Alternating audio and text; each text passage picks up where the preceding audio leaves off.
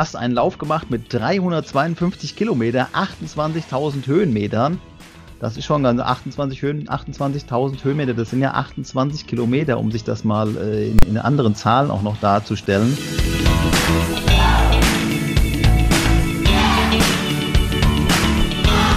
Meine Herausforderung bei der Distanz war tatsächlich nicht nur die Entfernung, sondern dass es auch, dass wir wirklich harte Bedingungen hatten. Also ähm, Schneefall schon am ersten Pass am 8. September, wohlgemerkt. Also jetzt eine Jahreszeit, wo normalerweise Hochsommer ist. Ich habe das Jahr gestartet mit den 50 Kilometern in, äh, in Rottgau.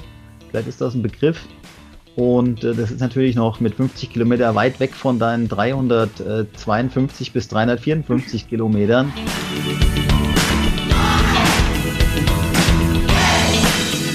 Dass ja nicht nur Menschen uns demotivieren können, sondern auch eben so Situationen. Also manchen geht jetzt in Zeiten von Corona das, das Ziel verloren oder es rückt in weite Ferne. Ein Beispiel ist das Olympia. Und als Sportler kann ich das extrem gut nachvollziehen, wie das ist, wenn du dich auf den Punkt, auf eine Veranstaltung vorbereitest und ein Jahr ist da gefühlt wirklich lang. Und da muss man sich auch mal Gedanken machen, wenn man über Entscheidungen spricht. Was heißt denn ein geringes Risiko?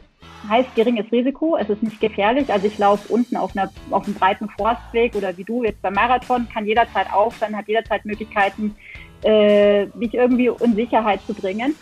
Da, dann ist es, dann ist die Gefahr gering. Also du kannst natürlich stolpern, du kannst aufs Knie fallen, du kannst noch einen Herzinfarkt kriegen. Es kann vieles passieren, aber die Gefahr ist im Grunde schon gering. Sie ist nicht größer als woanders auch.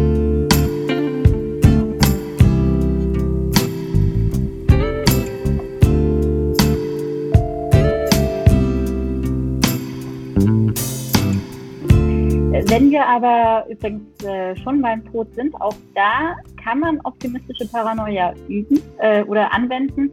Ich gehe nicht davon aus, dass ich bei einem Ultratrail ums Leben komme und selbst wo ich momentan keinen laufe.